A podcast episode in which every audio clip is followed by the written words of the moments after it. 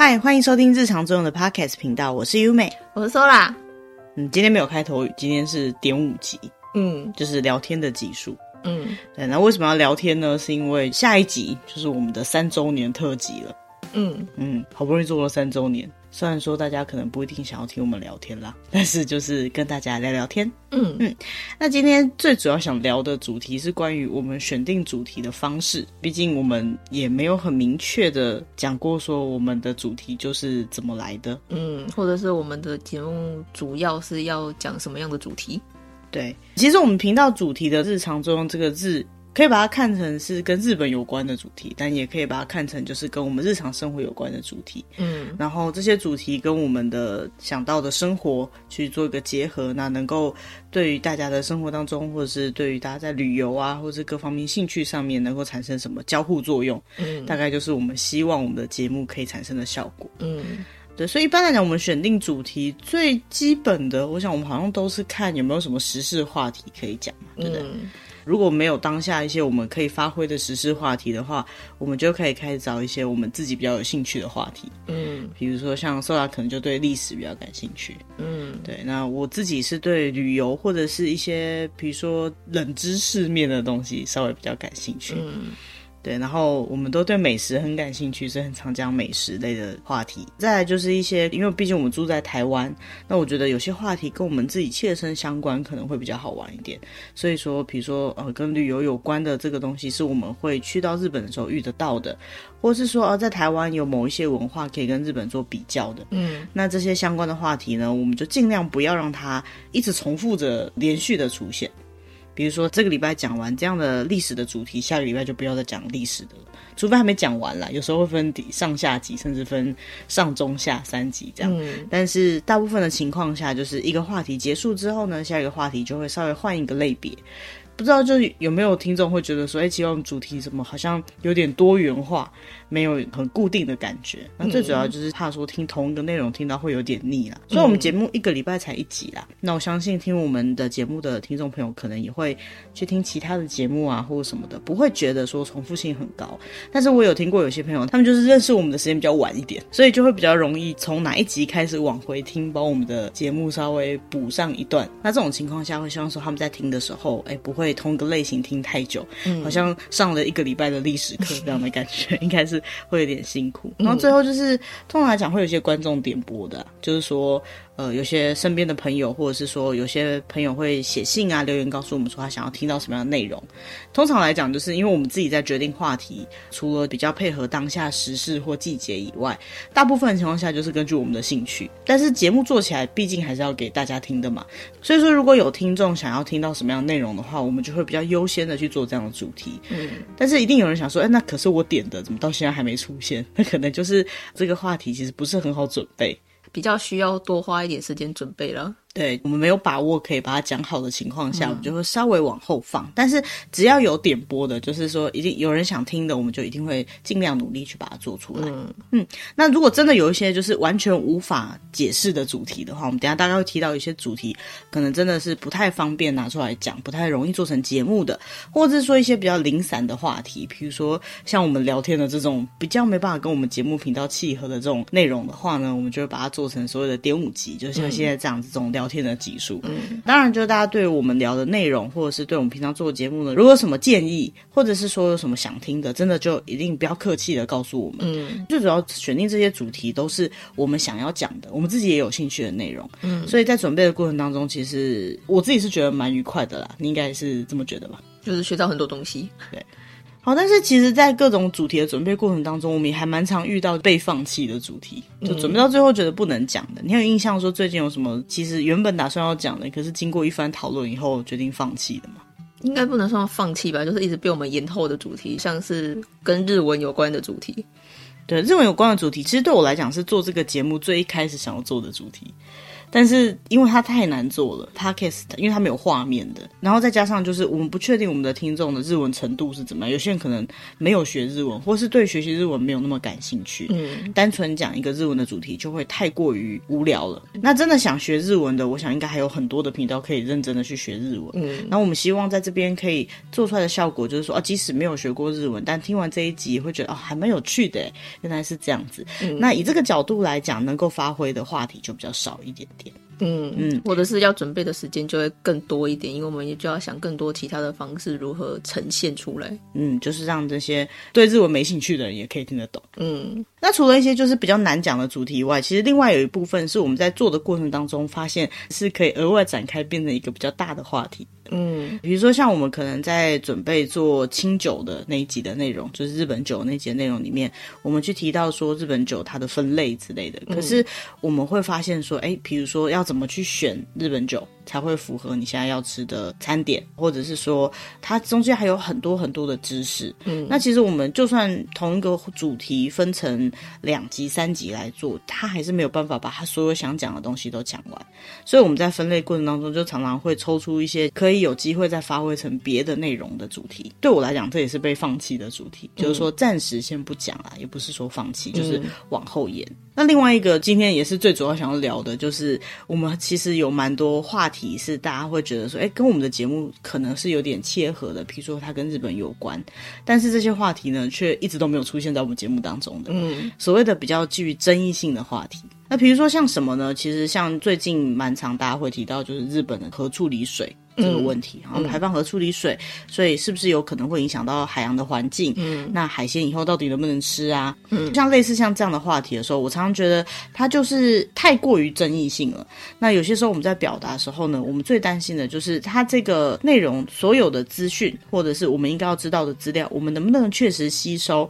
以一个比较公正的角度，就是说不要太有我们自己客观的判断，以有事实的例子的角度去跟大家分享我们找到的资料。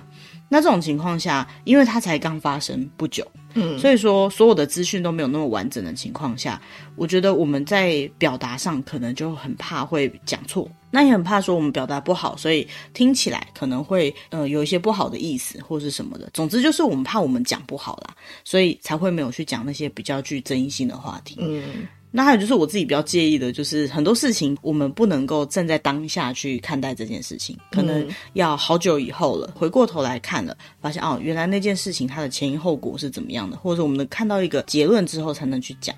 很多社会性的话题都是像这样子，这些话题呢，暂且不管它有没有趣或跟我们有没有关系啦，但是把它拿来讨论，可能你会好奇它是什么内容，但是我们又不知道它实际的状况，就很难去把它做成一个主题来跟大家介绍。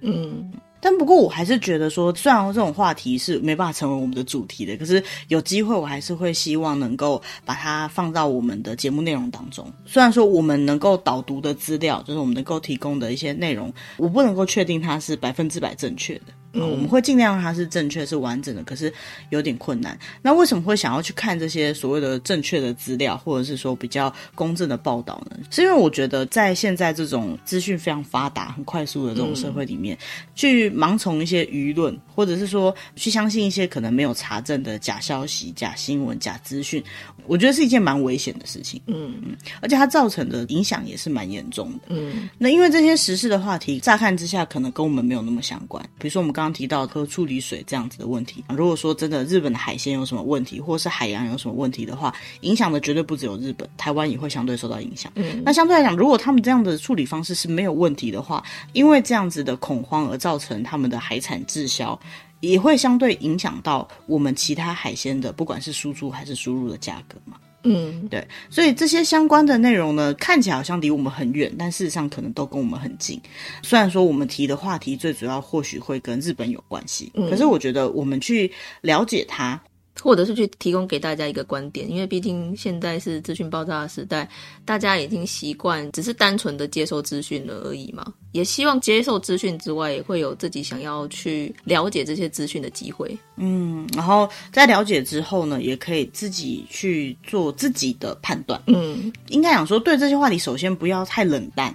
嗯，就是不管是我们自己切身身边的话题，跟自己有关的话题，还是感觉起来不是那么相关的话题，但是大概去了解这些话题，然后了解现在时事的状况，积极的态度去接受这些资讯，用自己的客观的方式去判断，尽量不要人云亦云。我觉得这东西蛮重要的。嗯、这个部分呢，也刚好切合到我们节目最主要想表达的主轴，就是日常作用。这些事情感觉好像离我们或许很远。好，或许无关，但是其实它就是跟我们日常的任何一件事情都是可能有关系，嗯，都是会有相互作用的。那除了像刚刚提到的福岛的核处理水的这个话题之外，你还有没有什么就是之前在我们有蕊过，但是你可能觉得好像不太适合讲，或者是不太好讲的主题吗？一个是日本首相的主题，另外一个是日本天皇的主题。可是这两个仔细讲起来都会有点敏感的关系，是一个会牵扯到政治上的问题，另外一个就是因为日本天皇现在还是在的嘛，我不能确定对现在日本来讲，日本天皇是一个什么样的存在，我不知道该怎么去讲这件事情的时候，不会去不小心冒犯到他们。其实我的看法是，我觉得我们去说明一些比较客观的。状况，比如说我们去介绍它的整个制度就好了。嗯，对。那至于说这样的制度它是好还是不好，是应不应当存在的这种判断，我觉得。这么几十年、几百年来，他们自己都没有一个定论。嗯。我觉得我们当然也下不了定论。所以，如果未来有机会分享这样的主题，我是觉得我可能会就站在比较算是介绍的角度去介绍它。嗯。但我们担心的点其实比较像是说，哦，我们这样去介绍，会不会有一些人他跟我们持其他的立场？虽然我们可能只是认为介绍这个主题，但是他就会认为说我们就是非常赞同这样的制度啊，或者是说对于我们介绍的内容里面，听众觉得我们表。达什么样的立场，但是我们自己没有发现。嗯，其实我觉得所谓的表达立场，或者是说被认为我们是什么立场，不是太严重的一件事情。但是我们会希望说，我们讲的内容是比较偏向。公正一点点的，就是以事实来说话。嗯。那当然，我们会适时在节目中表达我们的观点，可是这不代表呃，我们讲出来的话就一定偏向什么方面。这样讲起来有点抽象，比较具体一点来讲，就是比如说我们一直在讲日本的文化、日本的历史，但是不代表我们觉得日本的什么东西都好。所以说，有些时候我们在提到特定的议题的时候，可能就会有一些听众觉得说啊，反正你们就是喜欢日本，所以你们都说他们好。这样的角度来讲，我们做这个节目最原始的意义就不在了。其实我们是希望说，如果可以的话，去分享一些不管是正面还是负面的介绍。好，那让我们尽量避免负面的说法，让听众有机会去接触到更多的资讯之后呢，可以自己对于这些内容感觉到有兴趣啊，或者是说对于这些话题是有自己的看法的。嗯，对，就讲回来还是这件事情，所以有些话题就会觉得比较难提出来了。嗯，那讲的时候也会比较绑手绑脚，再加上刚刚说到。提到那样的话题，真的还蛮难讲的。嗯，就是用从哪一个角度去切入比较 OK。可能对于日本人来讲，光要学这个制度，也是他们的可能公民教育课的好几堂课。嗯，但我们却要把它浓缩在一堂课里面，而且还是别的国家的，完全跟我们不同制度的内容，那真的是蛮不容易去解释的。嗯，那另外一个就是像我们在蛮久之前有一个集数是在讲说我们喜欢的偶像。就是杰尼斯事务所的话题嘛，嗯，杰尼斯到底发生什么事情？可能有些人他完全没有相关的资讯来源，也不知道。但是据我所知道，台湾有一些报道，嗯，报道的内容到底是正确还是错误的，我们也不知道。那也可能我有偏袒。那如果完全不知道这个事件的话，简单来讲，就是我们喜欢的杰尼斯的偶像，他们所属的经纪公司爆出了一些丑闻，然后最主要是杰尼斯事务所原本的社长个人的一些丑闻发生。嗯，这个丑闻呢，严重影响到这整间公司，因为。这间公司就是以他的名字命名的嘛。嗯，现在他们就是在讨论说这个事情应该要怎么去处理这些话题，以日本为主，正在蔓延当中。那因为杰尼斯事务所在日本是一个非常大的公司，所以说影响的层面就稍微有点点广。那最主要是他旗下有很多艺人，现在还在活动当中，包括我们之前有介绍过的阿拉西亚，嗯，还有我们喜欢的一些其他的艺人。虽然说有些艺人他们现在也在考量说到底下一步该怎么做，但是的确他们就是这间公司的艺人，他们好像身上就贴了这个吉尼斯的标签，所以说现在就变得有点混乱的状态了。嗯，那为什么这样的话题我们不聊？感觉好像就是以前我们喜欢的时候，好像会去说这间公司他们的什么制度很好，但是发生事情了，为什么好像我们避开不谈，我觉得去问，不管是喜欢他们的人还是不认识他们的人，结果都是一样的。我觉得最主要就是这个话题它现在还是一个还没有定论的结果。嗯，但是我觉得，如果它是一个司法的案件的话，司法案件的判断就应该要交给司法。呃，如果他们公司有什么公开的讯息，我们就应该根据他们公司公开的讯息去相信。就好像是，如果今天发生一个社会的刑事案件，我们不应该跟着媒体的风向去跟着，比如说指责或谴责谁，或者是去做一些任何比较不理性的行为。嗯，反倒应该是去相信说，我们的司法是能够正确的处理这件事情的。嗯，更何况杰尼斯这间公司是日本的公司，他的司法组织是日本的司法组织，到底他们的犯罪情势是怎么样？这个部分我们都不是专业的人，所以我觉得我们很难去对这件事情有什么说法。有什么介绍？嗯，那我们之前在介绍杰尼斯的时候，最主要是针对我们喜欢他们公司的艺人，嗯，然后针对这个艺人的相关的制度跟培训呢，去跟大家做的介绍。嗯，但是今天如果这件事已经呈现到变成司法层面的问题的话，我觉得就不该是拿出来随便聊聊的这种话题了。嗯嗯，那我觉得这个东西，不管是我们喜欢的内容，还是说我们不熟悉的领域，只要它牵扯到司法，牵扯到刑事，可能牵扯到会有受害者，我觉得就要特别注意这个部分。嗯，就不是。是适合拿来当茶余饭后聊天的话题。嗯，像这样的话题里面，其实有些时候除了我们看得到的显而易见的那些所谓的受害者以外，那或许某个层面来讲，在这个事件里面会有一些因为这个新闻现在爆出来，然后没有一个定案，所以被媒体霸凌的一些二次受害者的产生也是有可能的。嗯，我觉得很多人或许会理解这样的感受。比如说，一个社会案件出来之后，受到影响的绝对不只是一般很单。单纯的加害者跟受害者，他身边周遭的人可能会承受到很多的压力。嗯、那这些压力到底是不是他们该承受的？他们也没有犯罪嘛，对吧？好、嗯，所以类似像这样的话题，我觉得都不是很适合拿来聊天。嗯，虽然说我们今天在聊如何选定主题的时候有想到这个部分啦，但是我们只是想表达，就是说为什么我们没有再把它拿出来讨论？或许有些人他们可能会想要知道这件事情相关的内容，就这个部分来讲，我想可能就会有很多公开的资讯，其实他写得很清楚了。与其相信媒体带的风向，不如相信公开的那些公告。我觉得会比较好一点啦。在我们的节目里面，因为我们刚有提到的，我们希望提供的是比较正规的资讯，所以说我们就不会再做类似这个方向的讨论。嗯嗯。所以这样讲起来，你觉得我们在准备一集节目的时候，选定主题的这个部分最辛苦、最难做的地方是哪里？一个是决定主题，另外一个就是整理成一集的量啊。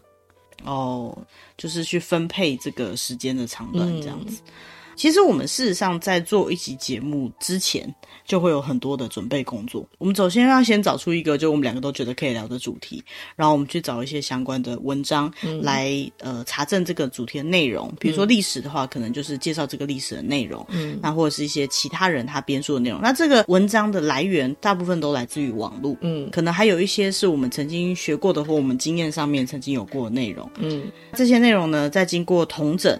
那毕竟节目其实做了有一段时间了，我们自己在做节目的时候也有一个固定的框架跟模式。嗯，那我们可能会把这些资讯放进去这个框架模式里面，再去找看看有没有什么需要再补充的地方。嗯嗯，所以我们很少会是只有一篇文章，或是只有一个论点，我们就完完全全做完整集的节目的。嗯，通常我们都会去比较各个方面的说法。那有时候看到一个不知道的名词，或不知道的事件，或者不知道的东西，我们可能就要再花一点时间，再去研究一下它是一个什么样的内容。在这样的情况下，其实我觉得刚刚问说话的时候比较困难的是把它汇整成一集。可是我觉得是我们在这个过程当中，其实有时候会遭遇到很大的挫折。比如说，好不容易整理完一集，然后发现它可能不太适合做一集的主题。这件事情我们在之前做两周年的特别节目的时候，好像有提到。嗯，所以我觉得录制节目本身其实就是录跟剪辑这部分，当然也是我们在做这节目上面比较讲究、比较下功夫的地方。但是准备主题其实也是一个还蛮困难的事情。嗯，因为这个是比较前期的作业嘛。如果你前期的作业都没有做好的话，我们当然后面的部分就没办法开始。但是我是觉得我们。已经可以在很前期的部分筛选的出来，我们这一集到底能不能做成一集？哦，慢慢的有一个固定的模式出来。对对对，我们不会做到很后面的时候才发现这个没办法做一集。嗯，现在被推翻的时间通常都会在最一开始，嗯，提出这个话题的时候，就发现，嗯，他好像会有点无聊。其实有些时候不是那个话题无聊，是说那个话题讲起来好像我们只能够。把这个内容全部读过一次，嗯、全部念过一次，然后也没有任何观点，也没有任何跟听众或是甚至我们自己切身相关的事情，嗯，听起来就很像是我们在读一篇比较无聊一点的文章，像在念课文，对，连故事性都没有。嗯、对，我觉得那种内容就不太适合做。但是其实我这一年来有一件事情让我一直觉得有点介意，就是在几个月前看到一些网络的自媒体的创作者被讲说他们的节目内容有抄袭的嫌疑。嗯，那那个时候其实我们有稍微讨论过这件事情，就是我们的节目会不会有这样的风险？之前好像在某一次聊天的时候，我有聊到，其实我为了做这个节目，我有一件事情是要求自己尽量做到的事情。就是，其实我很喜欢听 podcast，也是因为这样，所以我自己会做 podcast。就是我很喜欢听别人讲故事，嗯，但是为了不要不小心产生抄袭的效果，所以我尽量不去听别人的节目。哦，对对对，并不是说别人的节目做的不好，或者是我好像很高傲，就是不想听别人的节目，嗯、是我不敢听，因为我很怕我听了以后就会讲出很相近的东西。嗯，那我不是刻意的，但是针对如果是同一个话题或同一个主题或同一个知识的内容来讲，很有可能会讲出类似的东西。嗯、我觉得这一定是这样，因为你在学习的过程当中都是这样子来的嘛，从模仿来的。这个就像什么？就像跟 Sola 是同一间学校毕业的。所以说，我们对于日文的一些知识、文法的解释方向，我们可能会有一样的想法。对同一个日文的句子的解读，我们可能也是一样的。嗯，为什么？因为我们是同一个老师教出来的嘛。嗯、对，那这种情况下，如果说我们在做节目的时候有去看了类似的主题，比如说我们在讲历史的时候，去看了别的人讲同一个历史的主题，讲出来的东西可能就会有点相似。嗯，再加上历史它本身是一个既定的事实。那对于这个既定的事实，每个人传达的方式就不一样。嗯，所以说你要在讲述一段历史，或在表达一个知识或资讯的时候呢，其实它就是一个已经确定的事实了。嗯，要怎么样把它变成自己的作品？也就是说，像我们这样把它呈现成节目的话，我觉得最主要的重点来自于你对这个话题或对这个内容你自己的解读跟你的观点。嗯嗯，所以说我觉得我自己会特别注意的，就是我在做节目的时候，我有没有对于这个话题的统整或者是归纳做出努力？嗯，就是我是不是真的就是拿了一篇文章就拿来照念，还是我有自己去整理它？我有没有很清楚的把这个故事讲完，明确的把这个资讯传达清楚？我在呈现的时候，会不会跟已经谁做过一样的内容的时候，做完全一样的呈现方式？嗯，这些呢都会影响到到底是单纯的抄袭，还是你是一个自己的作品。嗯，对，所以我觉得这个部分真的是还蛮重要的一件事情。嗯。其实我一开始在做这个节目的时候，我也在想，我们的资讯都是从网络上来的，我们都是看别人的文章，难道这个就不算是一种抄袭吗？因为你在网络上，你连转载别人的文章，你都要标注来源的，或者是有时候你其实是不能随便转载的。那我们这样子的这种方式，会不会也有这样子的一个问题？嗯，其实我们所有的参考内容都有放在节目的资讯栏位。对，我们从最一开始就有放了。嗯，也就是说，我们其实所有的资讯都是来自这个地方，我们有把它写得很清楚。嗯，另外一个部分就是我们大部分找的文章都是日文的文章，嗯，那我们用中文的方式去表达。虽然我不太确定，就是写这些文章的人能不能听得懂我们的意思啊。那我们的节目也的确还没有人气到可能会被很多人发现，嗯，所以说我不知道会不会真的有哪个作者他其实不同意我们。转载它的内容，就是我们去翻译它的内容，去把它做成我们的作品。但是如果真的我们收到这样子的通知的话，我们会立刻把节目进行调整或者是下架，是尊重每一个作者。嗯，目前现阶段来讲的话，我们资讯都只是参考而已，我们不会完全照抄，然后我们会做自己的分析，去表达自己的论点。非常感谢写出这些文章或通整出这些资讯的人。那我们用我们自己的方法去做成这个节目。所以说，其实我们也就是希望说，听众可以在听完我们的内容之后，会对这些东西更。更加的了解一点，可以有一些自己的看法。嗯，对对对，我觉得我们就是一个整理，然后跟好像导读这些资料给大家听的人。还有另外一个部分，就是现在其实自媒体很多嘛，嗯，然后有些人在创作的过程当中，他可能会去使用到别人说过的话，或是提到一些比较有名的人物他们的名字，或是他们的节目，或是他们的内容，嗯，然后他把这样子的说法可能叫做致敬。讲比较难听一点，可能是要蹭话题，嗯，或者是说，有些人会用嘲讽的方式去做他们自己的节目。那我觉得，其实每个人的表达方式不一样，大家喜不喜欢就见仁见智了。可是，我觉得最主要是，不管是网络上还是任何层面的创作上，你都一定要有一定程度的尊重。嗯，对于别人的作品，你如果真的是想要致敬，或者说你对他的作品有什么想表达的，我觉得基本的尊重那是很重要的。嗯、那如果你是致敬的话，你应该是会有一定的感谢跟态度表现出来的。嗯，嘲讽的部分的话，我自己是比较不喜欢啊，因为我觉得有些东西或许你做起来只是觉得开个玩笑，觉得好玩，但是它都变成网络暴力，嗯，那都是不好的事情。嗯，在做这些作品。对于每一个人来讲，其实都是蛮不容易的一件事情。不管是像我们这种纯声音的创作，或者是说有影片的、音乐的、比较艺术型的创作，那这些创作呢，其实都是很辛苦的，都是包含每个人的心血、跟想法、跟观点的。嗯，所以说，我觉得在制作上面，可能你有喜欢或不喜欢的，但是尊重别人的创作，我觉得还是蛮重要的一点。嗯嗯，那讲到这里，你有没有想过，在这个节目里面有没有什么坚持一定要做或一定不要做的事情？我觉得还好哎，就目前为止的话，一定要做的就是一定要跟日本有关的话题哦，就是切中主题。嗯，对，要不然连这个主题都偏差掉了，可能就不知道这个节目的方向要怎么走下去。嗯，其实我最近常常看到一些，比如说中国的历史啊。或者是跟我们切身相关的台湾的一些历史文化，嗯，觉得很有趣，嗯，然后在看的时候，我就心想说啊，我也很想要把这个东西当做我们的话题，嗯，但是说在那些话题，并不是他不能讲，或者是我们不喜欢这些东西，是。一旦把它拿来做成主题之后，就不太确定节目的方向到底是什么内容了。嗯，可能会有一两集非常的跳痛，就是完全不同的内容。在、嗯、这样的情况下，我就觉得不是很好。嗯，那我自己觉得一定要做的事情，就是我之前有提过，真的做这些节目的初衷吧，做一个让大家听起来会觉得比较舒服的节目。嗯、还有就是刚刚提到的，如果可以的话，尽量去提供或是去导读一些比较正确的、比较公正的，或许比较有趣的资料。然后尽量不要去讲错话，就是不要去提供错误的资讯。嗯、然后每一节的内容都言之有物。嗯、还有一个我自己的坚持，就是我希望我们能够一直维持坚持更新下去。嗯，啊，就是一直上架新的集数，或一直尝试的去做更多的话题。因为我觉得这种东西就是一旦停下来 就很难继续下去。嗯，嗯，所以还是会希望说坚持一定要做。那有没有什么坚持不要做的事情？不要说人家坏话哦。对，的确，我们节目一直宗旨就是这样。其实，如果大家长时间听下来的话，我们可能会多少会讲说啊比较不好的地方或什么的，但是真的去提负面的事情是比较少有一点的。嗯，那我觉得这个部分对我来讲，我有一个小坚持，就是我希望我的节目尽量不要去挡人财路，怎样会挡到人家财路。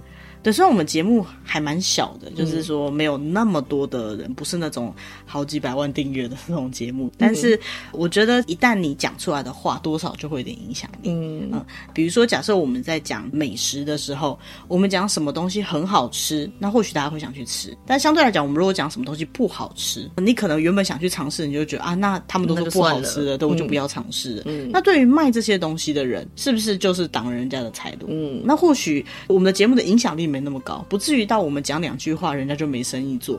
可是何必要这样子呢？嗯，我们或许只是井底之蛙，我们也没有吃到过所有那个类型的东西。嗯，我们凭什么说它不好吃呢？嗯，而且每个人口味不一样，我们又怎么能够判定它不好吃呢？嗯，所以比如说不好看、不好吃那种比较负面的那种说法呢，我觉得尽量就不要有。嗯，那再来就是有些时候我们在讲一些时事话题的时候呢，有时候也会在没有处理好的情况下，会不小心去讲到一些比较。负面的内容，虽然说我们的话真的没有那么大的分量，嗯，可是或许影响到。现在正在听的你，我觉得就算只有一点点的影响，也不要让它发生。嗯，因为真的没有必要去做类似像这样的事情。但是倒过来，如果说我们讲的内容是可以帮助大家对某些话题或对某些主题感兴趣的，就促进大家对它的了解，然后进而可能去产生消费，那我觉得这就是一件很好的事情。嗯，我自己是比较是学商的啦，我觉得能够创造更多的这个经济 发展，我觉得都是好事。但相对来讲，去挡人财路，就是去讲一些不好的话，那我觉得就尽量不要了。嗯，会不会有什么内容是听完以后你觉得啊，那你就是在说他们不好呢？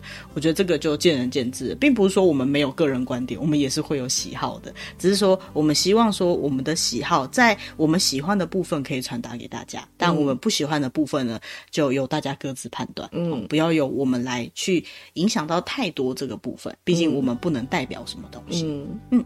再另外一点就是我的坚持一定不要做的事情，就是我希望我可以。不要做太多没有意义的事情。什么是没有意义的事情？就是在这个节目开始的时候，其实我就还蛮常提到，就是我希望说，我们做这个节目是，就算没有很多人听，但是能够陪伴一部分的喜欢我们的听众，他们生活当中的某些时刻，或者是能够提供一些正确的资讯嘛，嗯，对不对？但是如果说我们今天做的内容是太过于无聊的，就是没有人想听的，或者是说我们讲的内容是错误的，那这个节目本身就变成没有意义的事情。嗯，因为我们赋予它的意义是这样，但我们却没有达到这个意义嘛。嗯，所以我觉得对我来讲，我每次在判断，比如说像刚刚提到的，为什么要讲这个主题，或是为什么不讲这个主题的时候，我觉得最主要我都是在考虑说，对于这个节目来讲，这样子的内容是有意义还是没有意义的。嗯嗯，对，但这个意义其实很有可能只是针对我自己来讲。就是说，是我赋予给他的。那对于大家来讲，可能是不同的意义。比如说，我们觉得节目内容必须要言之有物，可是对于有些人来讲，可能听我们的节目就是睡觉用的。所以你们只要不要很吵就可以了，嗯，一直讲下去，音频很稳定就很好睡，那就是有意义的。嗯，或许是这样子啊。但是我觉得做任何事情都是需要一点信念的。嗯，没有信念，其实要一直维持的更新蛮不容易的。嗯，下一集就三周年了，其实每个礼拜要完成一集的节目，然后上架，这真的是没有一点点热情，对，信念，我觉得是信念，是有点难做到的。完全是燃烧自己的热情在做这件事情。对啦，对啊，的确，但当然就是也有大家给我们的燃料才燃烧出来的热情嘛，就是那些反馈之类的。但是他没办法转化成另外一种形式，什么形式？譬如说钱钱。讲到这个就现实了，然后这个部分我们下一集就是三周年主题再跟大家聊，转换成另外一个形式的部分。